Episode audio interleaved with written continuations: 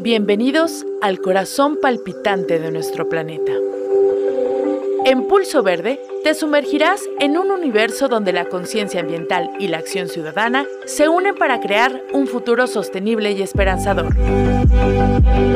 ¿Estás listo para compartir la energía que emana nuestro pulso colectivo? En voz de Saúl Acevedo. Comenzamos.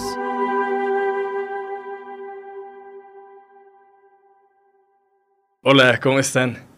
Bienvenidos a una emisión más de Pulso Verde, un programa sobre medio ambiente, desarrollo sostenible y ciudadanía. Espero que estén teniendo un excelente inicio de semana y de este lado del micrófono les saluda Saúl Acevedo. Y hoy les invito a que nos acompañen a platicar y a reflexionar sobre dos conceptos que deberán estar estrictamente relacionados, que es el desarrollo y la sostenibilidad.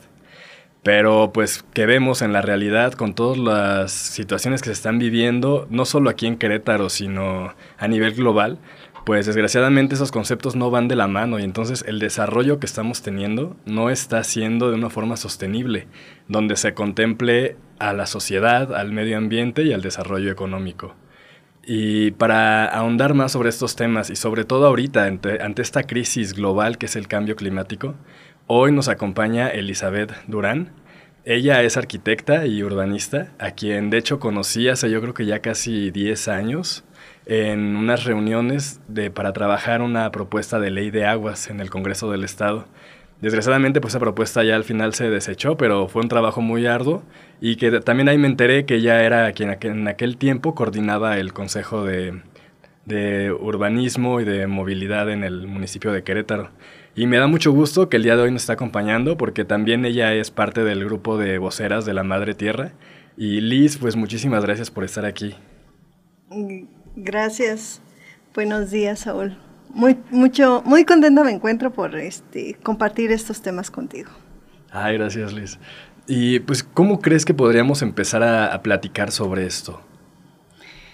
Bueno, Fíjate que la ONU actualmente, a, raíz de un, se emitió todo un, un informe de la RIOADAP, en donde nos menciona que, como concluyendo, que, no se, que los objetivos de desarrollo sostenible no se van a concretar.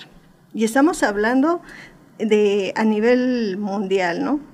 Por ejemplo, eh, de los 11, de los 17 objetivos, pues fin de la pobreza, hambre cero, educación, la igualdad de género, agua limpia y saneamiento. A decir verdad, en todo el mundo estamos viendo que el cambio climático se está agravando y todo por causa del hombre, ¿no? Lo vimos hace unos días en Nueva York, ¿no? Al hablar de ciudades, decimos, ¿cómo puede suceder esto en, una ciudad que es de las que tiene más economía?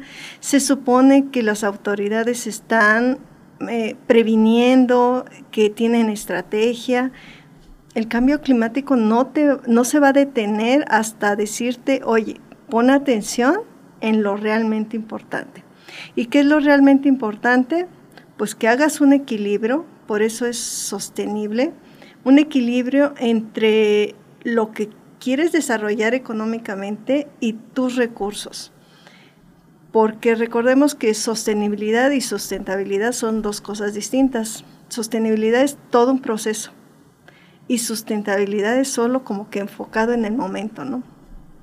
Entonces sí está, es fuerte y no hay recursos para pues para bajarle a esta, estos desastres, ¿no? Y no digamos de los países pobres. El hecho que ahorita las Naciones Unidas digan, por ejemplo, que Bután, que es un país de Asia, que es de los más pobres, ya le dijeron, ¿sabes qué? O sea, sí te vamos a prestar dinero, pero no puedes seguir siendo tan pobre, ¿no? Entonces vamos a basar tu índice te vamos a poner un índice de, de felicidad y sobre eso vamos a basar este, tu desarrollo. Nos está diciendo algo que, como bien dicen algunos académicos, puede parecer que los objetivos de desarrollo sostenible sean una cartita de buenos deseos, de a Santa Claus, a los reyes.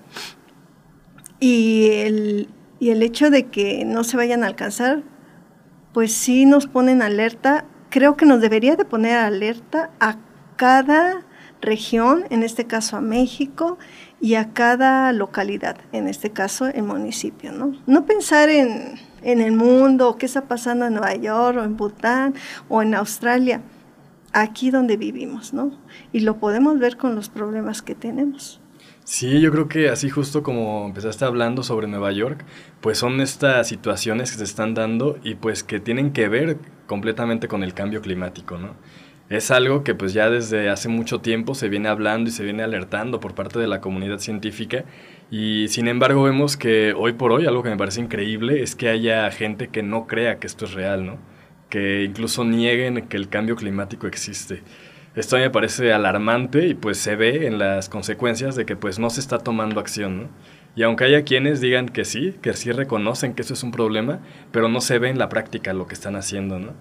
Aquí en Querétaro tenemos la Secretaría de Desarrollo Sustentable y sin embargo, pues aunque pareciera que van como muy a la vanguardia, pues vemos que todavía hay mucho por hacer, que tenemos todavía muchas cosas que hacer aquí en Querétaro. Sí, fíjate que hablando ya, aterrizando un poquito a, bueno, primero a México, pues ratificamos estos objetivos en el 24 de noviembre del 2016. Ya han pasado, ¿qué? Siete, siete años, ¿no? Este, luego se adaptó, se acaba de adaptar lo que es el Plan Estatal de Desarrollo de, de aquí de Querétaro. Y si lo revisamos, siete veces solamente mencionan los ODS. Y de alineación nada más, así mencionados. Después ya no se menciona nada en todo el desarrollo del plan. Y clima se menciona cuatro veces. Dos veces dice bello clima. Y las otras dos es sobre el clima, ¿no? Y cambio climático una vez. Las veces que se menciona economía en todo el plan son 59. Nos está dando un balance de que te estás yendo más por la economía, el desarrollo económico a costa de qué. Eh, ahora, municipio, pues de alguna manera depende de este plan para desarrollar el mismo, ¿no? Y pues también vemos un desarrollo, nadie dice ni lo niega, un desarrollo económico en Querétaro pero al mismo tiempo también si caminamos las calles, si vemos cualquier periódico, eh, las noticias, la, pues las llamadas de atención de la sociedad hacia el gobierno también nos da indicadores de una profunda desigualdad, ¿no? Entonces, todos estos problemas y retos que tiene Querétaro, creo que primero, así como una cartita de Santa Claus, primero deberían de aterrizarse y balancear un poco las palabras cambio climático, eh, sostenibilidad junto con la economía, ¿no? Y lo vemos hoy que están anunciando mucho sobre todos estos clústeres industriales, ¿no? Dice uno, mm, o esta del, ay, ¿cómo se llama? ¿Los la data center? Data center, esos también son preocupantes para el cambio climático, ¿no? Sí, y vemos que pues incluso aquí hace muy poquito festejaban esto, ¿no? Aquí en Querétaro. Y que incluso el Congreso aprobó que se le diera creo que un terreno. Y también pues fue pues todo este apoyo para que lleguen estas empresas que pues se justifican hablando de que van a dar empleos, pero no se habla del impacto que tienen, ¿no? Y de cómo van a estar consumiendo los recursos, utilizan un montón de energía y pues que esto va a la larga pues a generar un detrimento en la calidad de vida que tengamos quienes vivimos aquí, ¿no? Se está viendo como a un corto plazo, pero no se está viendo justamente con esta perspectiva tanto de cambio climático como pues de tomar en consideración todo lo que puede llegar a ocasionar esto. Claro, y por ejemplo, hablando de estos data centers, alguien podría argumentar, ¿no? Es que eh, va a dar empleos. Sí, pero es empleo especializado. Y donde se colocan estos data centers, o donde se piensa, son comunidades, realmente. A veces no tienen transporte. Eh, las personas prefieren eh, irse a trabajar cerca de obrero y la, misma empresa les facilita el transporte, ¿no? Hay niños, eh, sus hijos de estos obreros, que con dificultad van a la primaria, secundaria a veces tienen. Prepa no se diga, es un, y lo sabe la UAC, ¿no? Tiene datos de tantos alumnos que quieren ingresar aquí, venirse a la ciudad, pero viven en esas comunidades. Entonces, Mm, creo que un estudio como análisis de desarrollo, ahora sí que de este desarrollo económico y educacional, se podría decir, no existe. Entonces, ¿por qué poner un data center en, en comunidades donde carecen de agua, donde carecen de educación especializada? y donde los problemas pues están agravando. Mm, a, mi parecer es, esa sí es una práctica insostenible. Sí, es que yo creo que aquí como que lo que podemos ver es que la visión como de nuestra ciudad y nuestro estado es como muy de querer hacer obras o cosas que llamen la atención. Y así como que se vea que se están haciendo acciones o que estamos trayendo inversión o cosas así, pero en verdad, a mi parecer, no hay una planeación adecuada. Y lo hemos visto yo creo que en cada proyecto que se ha ido haciendo, como incluso cuando querían hacer esta modificación en Zaragoza, que fue todo un revuelo porque querían quitar los árboles y la gente se oponía, pues ahí quedó evidenciado que no tenían en verdad un plan, ¿no? Y que no estaban en verdad evaluando los impactos que iba a tener. Porque yo lo que veía era, pues a lo mejor, o sea, lo que se buscaba era hacer un carril confinado para el transporte público si estos carriles confinados eh, se tiene la evidencia de que pues generan un impacto positivo, ¿no? Tanto en la calidad del ambiente, porque pues ya si tienes un buen transporte público, pues hace que la gente pueda estar desprendiéndose de sus vehículos privados.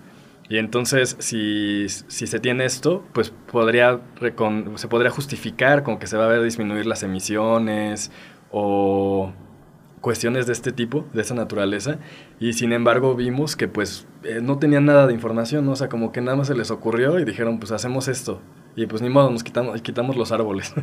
Pero al final pues ya se, después de todo el revuelo en la sociedad, pues se decidió que no se iba a hacer, pero pues ahí quedó como la evidencia de cómo es que diseñan la política pública aquí. Sí. Y sobre todo, como dices, el ambiente de la mano, ¿no? Con sus eh, decisiones. Y, y, otro, y otra cuestión eh, que estaban mencionando que no hay planeación, la especulación del suelo. O sea, está bárbaro aquí en Querétaro, eh, en todo el estado, la especulación, ¿no? Cómo esta práctica de comprar los terrenos, las bienes raíces, con el propósito de obtener ganancia. ¿no? Entonces, desde ese momento, eh, lo que le llamamos el ordenamiento territorial, que es lo que no está construido, y la planeación de nuestro territorio está profundamente comprometido con intereses. Esto sí es un grave problema y creo que de ahí se deriva todo lo que hemos visto, ¿no? Nuestro crecimiento urbano disperso, la falta de transporte, la falta de servicios, la falta de escuelas. Eh, no estamos tomando en cuenta todo como un sistema, sino estamos, los que toman las decisiones las están tomando a su criterio. Y esto no es un cheque para ti o para mí, es hacia nuestras generaciones futuras, ¿no? Y esto es lo que venimos hablando, desarrollo sostenible. Entonces, creo que sí hay, es buen momento aún todavía de aterrizarlo junto con académicos. Por ejemplo, aquí hay en la UAC hay todo un, toda una gama de investigadores que se dedican a estos procesos que se están dando en la sociedad. Y si las autoridades no los toman en cuenta, si no dialogan, si no entran en razón, pues seguiremos hablando de 59 veces economía y una vez de desarrollo sostenible sin entenderlo, ¿no? El impacto que tiene. Tenemos el ejemplo de Ciudad de México ya, tenemos el ejemplo de Monterrey y dicen, bueno, es que ya vamos para segunda economía, ajá, pero ¿cuándo vas a ver realmente ¿cómo está afectando todos esos procesos a, a nuestros ciudadanos, ¿no? a los niños, en sus enfermedades, en su falta de educación, en los cuerpos contaminados. Sí, yo lo veo grave y a lo mejor van a decir, ay, qué fatalista eres, ¿no? Pero prefiero una carta de Santa Claus y organizarme y definir un solo objetivo para realmente hacer algo por la sociedad, ¿no? Y creo que el político que lo haga y que se eh, se acomode con los, pues con los académicos, con activistas, con la sociedad, eh, sobre un territorio, sobre una área específica, porque cambia mucho, ¿no? Cambia mucho lo que vive la sierra, con, las, con la ciudad, con San Juan de Río, en cada territorio, que se territorialicen los problemas y se encuentren soluciones. Aquí es ya Mm, darle importancia a lo que es la gobernanza, ¿no? Una cosa es el gobierno y la otra gobernanza, pero al fin y al cabo trabajar las dos juntas y complementarse. Sí, y ahorita que mencionas esto de la especulación y el uso de suelo, justamente el día de mañana es el, un evento sobre el desarrollo territorial, el Foro Estatal de Ordenamiento Ecológico, y va a ser en el centro cívico, empieza desde las 8 de la mañana y acaba como a las 3 de la tarde. Ahí me invitaron a que participe en, un, en una mesa de discusión sobre participación ciudadana y a mí no se me olvida que todavía en el 2017 eh, en el Consejo de Medio Ambiente del municipio nos llegaban las propuestas de cambios de uso de suelo, que eran así de 28 propuestas y que se iba a votar en dos días. Entonces, pues era completamente imposible que los pudiésemos revisar, ¿no? Así como a profundidad. Y pues así fue como esa práctica de, en, aquel momento en el que fueron un montón de cambios de uso de suelo y varios en zonas de importancia ecológica. Entonces, pues eh, aquí teníamos la facultad de que el Consejo Ciudadano de Medio Ambiente está representado con un lugar en el Comité Técnico de Ordenamiento Ecológico, igual del municipio. Pero pues, o sea, es un voto de como 15. Y, pero tiene voz, entonces tendría la oportunidad de poder eh, dar su opinión, ¿no? Y se supone que sea una opinión más informada porque estos consejos están conformados por gente especialista en los temas. Y sin embargo, pues eh, veíamos cómo estas prácticas pues se daban con este sesgo eh, justamente para evitar que la ciudadanía se pudiera informar, ¿no? Y que pudiéramos estar haciendo algo o tratar de, pues de pues tanto de participar y poder dar una opinión, como de poder también alertar a las demás personas, ¿no? Porque algo que hemos visto es que cuando la ciudadanía se mueve, como que a veces al gobierno sí le da un poquito de miedo. Otras veces no, como con la ley de aguas estatal, ¿no? Ahí aunque haya mucho ruido, les valió y hicieron lo que quisieron y privatizaron el agua.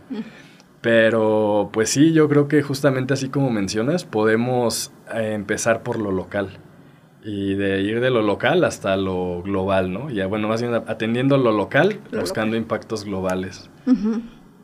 Sí, y por ejemplo aquí ya nos faltan muchas gestiones, ¿no?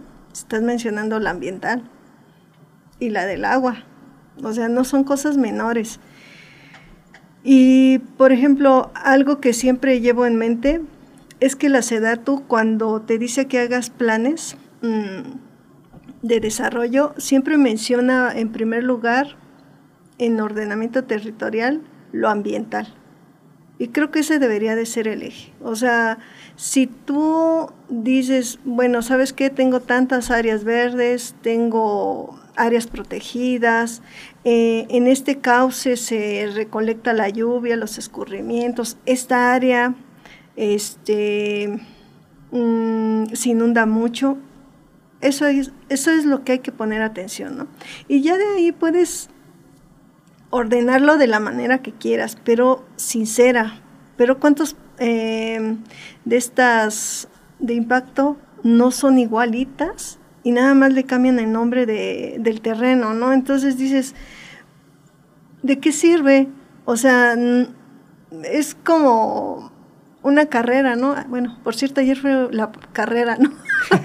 el maratón. En maratón había gente que llegaba así como 100 metros, se anexaba a correr y nada más la meta, ¿no? Y dices, pero ¿a quién está haciendo tonto? pues el mismo, ¿no? Igualito a esto, ¿no?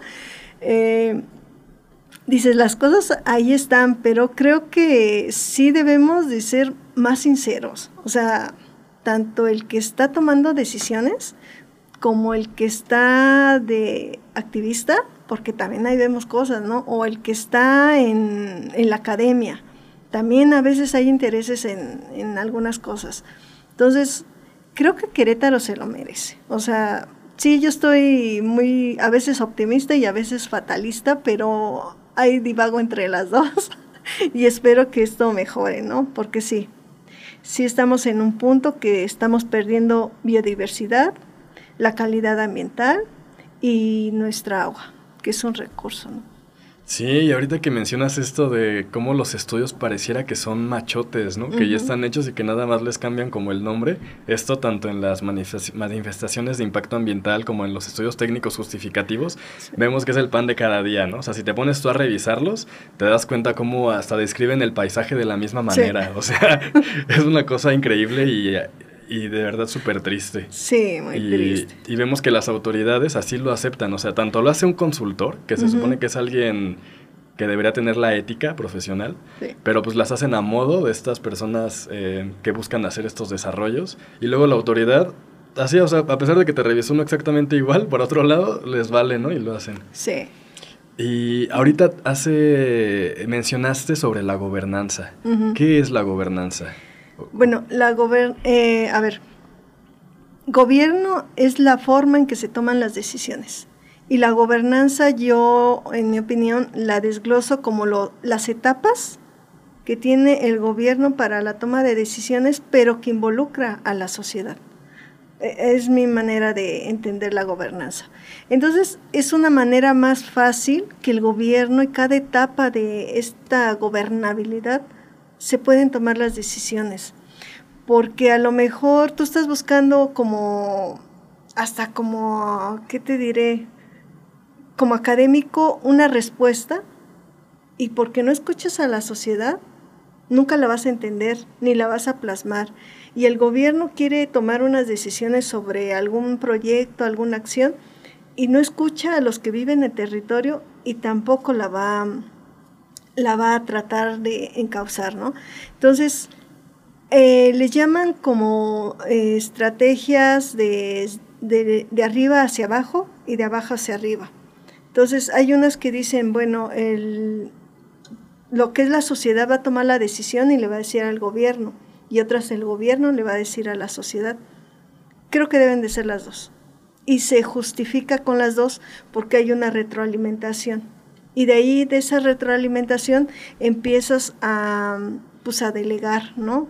¿Quién va a hacer qué cosa en tu gobierno? Y ahí empieza a haber un, una retroalimentación hacia pues un, un orden, ¿no? Que debería de ser. Bueno, Liz, y ahorita ya para cerrar, ¿qué le podrías decir a quienes nos están escuchando? ¿De qué forma ellos y ellas podrían estar tomando acción en este tema? Yo, de, a mí me gusta decirle a las personas que primero lean la Constitución, así como Biblia, se echen un, un, este, ahora sí que un zambullido en la Constitución, de ahí, ¿qué les interesa? No, que a mí me interesa lo ambiental, a mí me interesa lo social, léete una ley. Que te gusta involucrarte, léete la ley de participación. Involúcrate en lo que es lo legislativo. De ahí empieza a preguntarte, tú cómo puedes involucrarte. Después ve los procesos en los que estás inmerso en tu ambiente. No que vayas a ser diputado, no, no que vayas a ser este un funcionario, pero creo que sí lo requiere la sociedad. Así sea la ama de casa y que diga, ¿sabes qué es que tengo problemas en mi colonia? Primero lee la constitución, entiende quién es el gobernador, el diputado, qué hace, el regidor. Y entonces cuando vaya a tu colonia, no le vayas a decir, me va a poner transporte porque él no se dedica al regidor a lo mejor a poner transporte, ¿no? Y él te dice que sí, pero sí es necesario conocer primero las leyes y los argumentos legales para exigir e involucrarse. Ok, ay, pues muchísimas gracias Liz, fue un gusto tenerte aquí. También a mí verte, mucho gusto. Sí, y pues muchísimas gracias a todos y todas quienes nos estuvieron escuchando en esta media hora. Les recordamos que nos pueden seguir en las redes sociales como Pulso Verde o con el arroba Pulso Verde MX. También si les gustó este programa y quieren escuchar los demás, pueden buscarnos en Spotify como Pulso Verde. Pues muchísimas gracias y nos escuchamos la siguiente semana. Escucha con el corazón y actúa con convicción. Somos Pulso Verde y juntos construiremos un mundo donde la naturaleza y la humanidad convivan en equilibrio y armonía. Nos escuchamos la siguiente semana. Pulso Verde.